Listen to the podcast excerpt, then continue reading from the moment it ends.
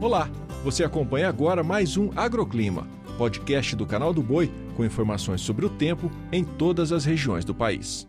Olá, sou Renata Ferreira e trago agora os destaques da previsão do tempo desta quarta-feira. A chuva continua sobre áreas do centro-sul brasileiro. A previsão é de fortes temporais no meio-oeste de Minas Gerais, São Paulo, Goiás, norte do Paraná e sobre Mato Grosso do Sul.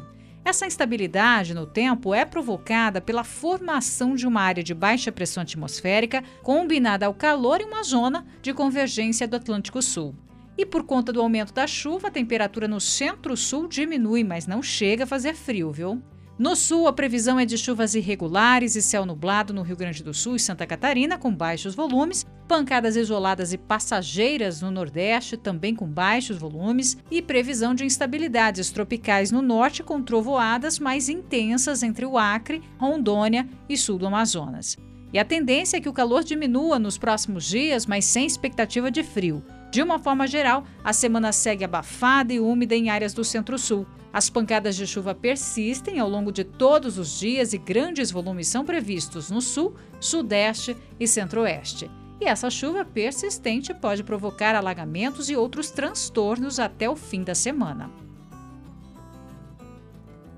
O agroclima pode ser acompanhado também na programação do Canal do Boi e em nosso portal, o sba1.com.